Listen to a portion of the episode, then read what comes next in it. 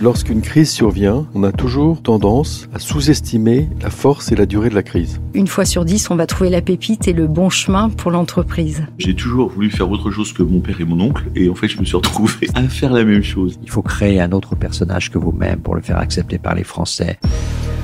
Depuis 20 ans, j'interroge pour Radio Classique les dirigeants économiques français sur leur actualité, mais à côté en off, ils me racontent les coulisses des grands événements auxquels ils ont participé. Ce sont ces moments de vie, ces expériences souvent inspirantes que ces femmes et ces hommes viennent partager dans ce podcast. Je suis Céline Cajoulis et vous écoutez Secret de dirigeants. Mon invité cette semaine est l'exact opposé de l'image que l'on a d'un ambassadeur vivant dans un lieu prestigieux, occupé à représenter la France et à recevoir en son nom. Lui serait plutôt une version G.I. Joe, avec gilet pare-balles, casque lourd et formé au maniement des armes, habitué à se lever d'un bond en pleine nuit lorsqu'il y a des tirs de roquettes. David Martinon, ambassadeur de France en Afghanistan, relocalisé à Paris depuis fin août 2021. En poste depuis 2018, c'est lui qui a géré le départ de l'ambassade à Kaboul, puis entre le 17 et le 26 août dernier, l'exfiltration de 2805 personnes depuis l'aéroport, dernière zone à peu près sûre, mais tout de même dans des conditions de dangerosité pire que dans les pires films de guerre. Une période qu'il raconte dans un livre, Les 15 jours qui ont fait basculer Kaboul aux éditions de l'Observatoire. Et si avec son équipe il avait préparé l'opération depuis de longs mois, avec comme date butoir la fin du mois d'août, tout s'est accéléré le 15. C'est la nouvelle de l'après-midi. Kaboul est tombé aux mains des talibans. C'est la panique partout. Des milliers d'Afghans se pressent devant les dernières ambassades encore ouvertes, espérant y trouver un moyen pour pouvoir quitter le pays. Je suis euh, à l'ambassade de France, euh, dans la zone verte, c'est-à-dire la zone sécurisée de Kaboul. Ensuite, vous partez. Notre départ se fait tout au long de la journée. En réalité, euh, il était prévu que nous puissions partir très rapidement. J'avais décidé de lancer les opérations d'évacuation dès le matin, vers vers 9h, 9h30. Et les choses n'ont pas cessé de s'accélérer au, fur et à mesure de la journée, puisque j'ai fait venir toutes les les ONG qui représentaient en gros la communauté française vers 11 heures pour leur dire écoutez, euh, si vous avez des vols prévus dans la semaine, oubliez, vous partez aujourd'hui avec nous, on vous emmène à l'aéroport, on vous, mettra en attente là le temps que les avions militaires français arrivent, et, mais on, vous, assure votre sécurité. Et je lève la réunion vers 11h30 et vers 11h35, j'ai un appel du, euh, haut représentant civil de l'OTAN qui me dit pars maintenant, euh, il y a 5000 talibans à 20 minutes de Kaboul. Et donc en fait toute cette journée-là, de ce dimanche 15 août, tout s'est accéléré au fur et à mesure. Nous aurions dû partir vite et nous avons dû euh, euh, composer, faire face aux, imprévus qui étaient le fait de devoir récupérer les Français, devoir nous occuper de nos gourkas, c'est-à-dire ces soldats indiens et népalais qui assuraient la sécurité extérieure de l'ambassade et qu'il fallait évacuer en priorité en réalité parce qu'ils étaient plus en danger que nous encore. J'ai décollé de la zone verte à 18h46 et les talibans sont entrés exactement là où nous étions à 18h48 pour se ruer vers le, palais présidentiel. Dans le livre euh, que vous avez écrit, ce qu'on comprend, c'est que en permanence, l'ultime, mais pratiquement la seule priorité, c'est la sécurité. Comment est-ce qu'elle est assurée pour vous là-bas et comment vous faites pour l'assurer pour les Français qui sont là et pour les Afghans que vous devez embarquer avec vous aussi? Alors la sécurité, D'abord, c'est notre culture. J'ai passé 33 mois à Kaboul. J'étais donc le plus ancien à l'ambassade avec euh, mon attaché de sécurité intérieure adjoint, Mohamed Bida, qui était là depuis encore plus longtemps que moi. Et donc, en fait, c'est un processus euh, long euh, d'adaptation, de préparation. Parce que déjà, dès mon arrivée, l'Afghanistan était déjà le pays le plus touché au monde par le terrorisme une victime sur deux du terrorisme dans le monde était afghane. C'était aussi le pays le plus touché par la guerre. Hein, les, pertes de la guerre en Afghanistan, c'est à peu près l'équivalent des pertes de la guerre au Yémen plus la Syrie. Donc, il faut s'adapter, il faut se préparer, parce que le danger est constant. Et le fait est qu'il est extrêmement divers, qu'il est complexe. Ça peut aller euh, de la mine magnétique sur les voitures, ça peut être euh, les tirs de roquettes, euh, ça peut être le blast, les explosions majeures comme la France en a, vécu en 2017, 200 morts en une seconde dans, une explosion. Et ça peut être les attaques complexes, c'est-à-dire des, attaques terroristes qui se déroulent sur plusieurs fronts, à plusieurs endroits en même temps, pour créer encore plus de confusion. C'est ce que la France a vécu avec euh, les attentats notamment du Bataclan. Donc, face à tous ces risques, il faut se prémunir et il faut se préparer. Donc, ça veut dire qu'il faut savoir reconnaître le bruit de la mine magnétique quand, vous, quand on est en voiture. la mine magnétique, c'est quelque chose qui est plugué sur le côté de la portière, c'est ça? Voilà, c'est quelque chose qu'on vous colle en, passant. Et, et, donc, il faut le voir, il faut l'entendre. Si on ne le voit pas, il faut le reconnaître le bruit. Et il faut pouvoir sortir de la voiture en 5-7 secondes. Sinon, on y reste. Donc, il faut s'entraîner. Pareil pour euh, les attaques complexes. Nous avions des procédures et nous nous entraînions extrêmement régulièrement à euh, bouger, à, savoir s'équiper très rapidement, euh, puisqu'en fait, on, on, avait, on vivait avec notre frag, comme disent les militaires, donc le porte-plaque, le, gilet pare-balles lourd. Et pareil pour les tirs de roquettes, il faut savoir se mettre en sécurité en, en, quelques secondes, etc. Donc, la sécurité, c'est un, c'était un processus et qui fait qu'en réalité, le 15 août, quand ça se déclenche, non seulement on a la culture, on a une forme d'aguerrissement, et je parle bien sûr de, de tout le monde, il y en a dont c'est le métier, mais même parmi les policiers, vous aviez ceux qui étaient au front, euh, qui avaient l'habitude du front, euh, qui étaient les, les, les, opérateurs du raid, mais il y a beaucoup d'autres policiers qui sont pas forcément confrontés à un danger mortel en permanence et qui eux aussi ont dû s'aguerrir. Quand Kaboul tombe, non seulement on est en quelque sorte psychologiquement un peu mieux armé. Et en plus, le fait est que comme nous, nous avions euh, anticipé euh, que Kaboul tomberait, nous avions préparé, nous avions fait notre planification de sécurité. Nous l'avions faite pendant plus d'un an. Ça consistait à identifier euh, les tout ce qu'il fallait faire avant de fermer l'ambassade, tout ce qu'il fallait faire vraiment avant de mettre les clés sous la porte, c'est-à-dire tout ce qu'il fallait détruire, tout ce qu'il fallait, il fallait rien laisser derrière. Ça vous expliquez d'ailleurs quand vous êtes à l'ambassade pour détruire, il y a tout ce que vous pouvez détruire physiquement et le reste vous le coulez dans du béton. Oui, parce que c'est ce qui est de plus rapide et de plus efficace en réalité. Les armes, les excédents d'armes, les excédents de munitions, les, les grenades excédentaires, tout ça, effectivement, on coule du béton et on le. Donc vous êtes devenu maçon en plus du reste. Alors moi je l'ai pas trop fait, je veux dire, mais euh, encore une fois, il y a des policiers, des gens de l'ambassade qui qui ont découvert cette compétence de maçon. Et puis euh, il y a tout ce qu'on brûle aussi, hein, y compris le 15 au matin, on a on a on a allumé des bras zéro et on a brûlé les derniers papiers qu'on avait laissés pour continuer à travailler et qui étaient notamment des papiers de de demande de visa. Il fallait surtout laisser absolument aucun dossier nominatif derrière nous parce que ça aurait pu euh, occasionner des, suites euh, malheureuses euh, à la part des talibans. Et très rapidement, on en a conclu qu'il n'y aurait qu'un seul point de sortie, ce serait l'aéroport. Et que désormais, ça allait être une course contre la montre parce que si tout le monde doit sortir d'Afghanistan au même moment par l'aéroport, il était évident qu'il allait être engorgé. Donc c'est pour ça qu'on a fait les choses en amont, qu'on a mis en sécurité tous les employés afghans de l'ambassade euh, plusieurs mois avant la chute de Kaboul.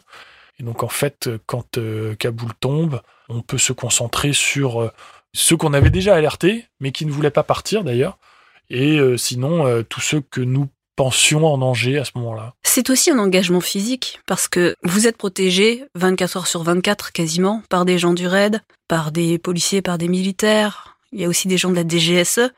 Ça veut dire que en cas de problème, faut pas être un poids pour eux. Exactement. C'est ce que je leur ai dit en arrivant. C'est-à-dire que je voulais effectivement pas être un poids parce que euh, ils avaient déjà suffisamment de choses à faire qu'il en allait aussi de ma propre sécurité et de leur sécurité. Hein. Euh, plus j'étais agile, euh, mieux ça pouvait se passer pour nous tous. Et parce que, au fond, il y a certaines situations où, en fait, ils peuvent pas vous sauver. Vous voyez S'il y a une mine magnétique, si vous avez 5 secondes, si euh, votre euh, officier de sécurité doit venir de la place avant sur la banquette arrière pour vous sortir, bah en fait on y reste. Vous voyez?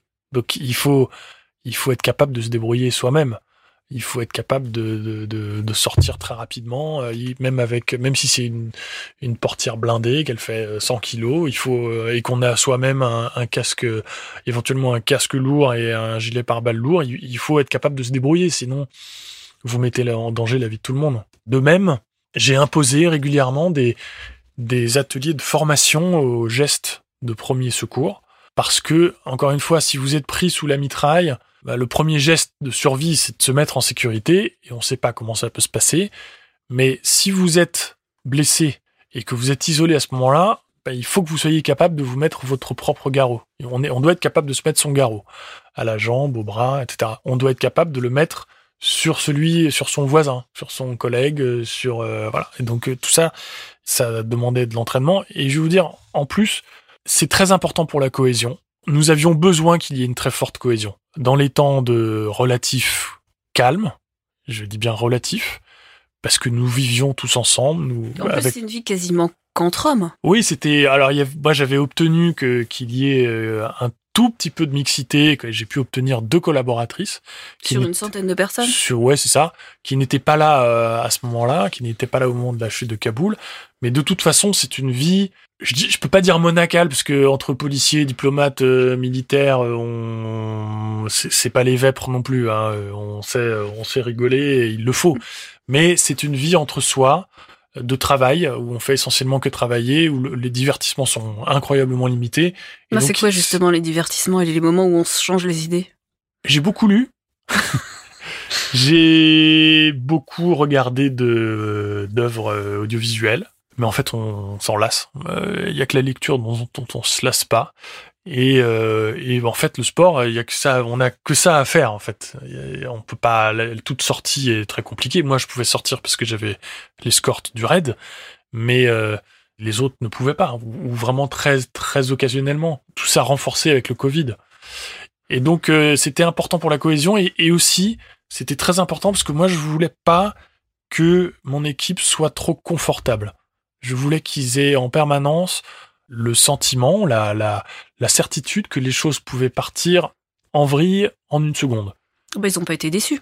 Non, ils n'ont pas été déçus, mais cela dit, on s'était préparé. Pourquoi est-ce que vous avez écrit ce livre? C'est rare un diplomate euh, encore en fonction qui écrit euh, un ouvrage sur euh, une actualité ou quelque chose d'aussi récent. Pour plusieurs raisons. La première, c'est que je voulais être absolument transparent sur tout ce qui s'était passé. Parce que je considérais qu'on avait fait le maximum avant et pendant.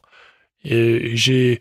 Évidemment, c'était pas du tout notre priorité quand on était dans nos, dans nos containers à, à l'aéroport, mais m'étaient revenus deux, trois polémiques euh, qui, étaient ridicules. de L'ambassade. Ouais, enfin des trucs, des trucs ridicules de gens qui ne savaient pas euh, ou qui voulaient nuire.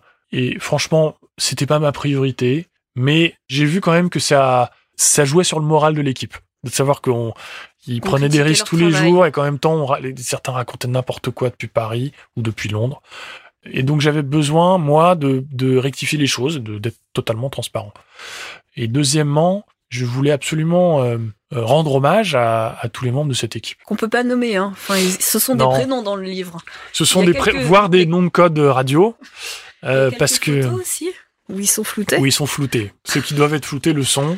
Oh bah, ils Et- sont tous floutés. Hein, Non, pas vous. tous les diplomates, non, parce qu'il faut un métier public. Ouais. Mais les espions, les soldats du commandement des opérations spéciales, du commando parachutiste de l'air numéro 10, CPA 10, et les policiers, en particulier les policiers du RAID, doivent absolument rester anonymes pour pouvoir continuer à travailler sereinement. Vous racontez dedans comment est-ce qu'à un moment donné, on vous pique vos voitures diplomatiques et vos voitures blindées, Ouais. comment ils vont les récupérer Ouais, ouais, sur la base avec les Américains? ouais.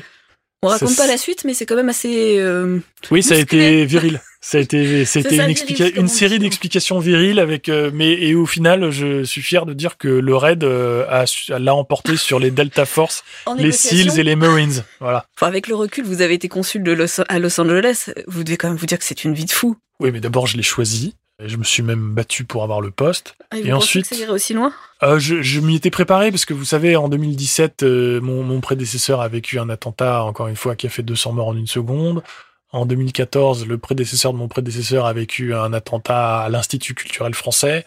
Son prédécesseur, euh, l'ambassadeur Bajolet, a lui aussi euh, dû faire face à euh, un, un attentat. Donc, euh, c'est dans la fiche de poste, en réalité. Si on n'est pas préparé à ça, si on, si on a des doutes, il faut surtout pas y aller. Fermer une ambassade, c'est quelque chose d'assez, euh, on va dire, unique et sans doute traumatisant pour un ambassadeur.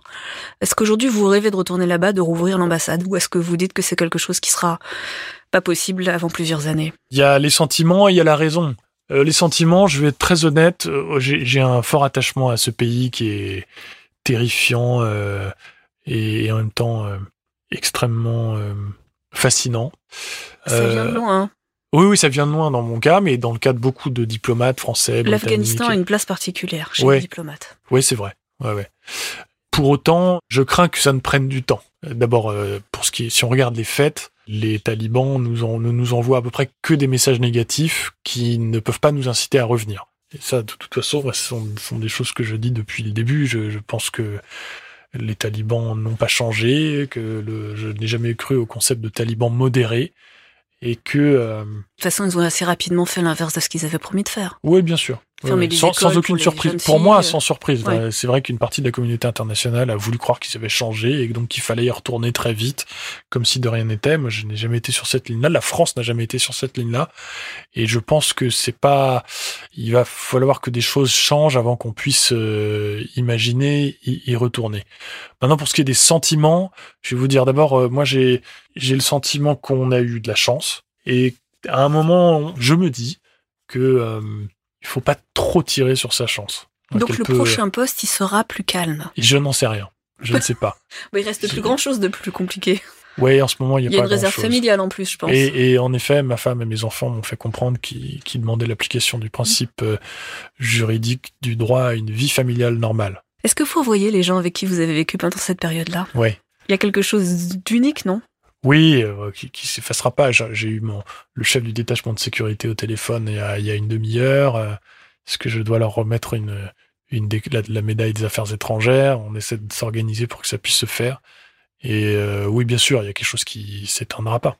Avec les, avec même avec ceux qui que j'ai connus moins longtemps, comme les les, militaires du commandement des opérations spéciales, pareil, c'est pareil.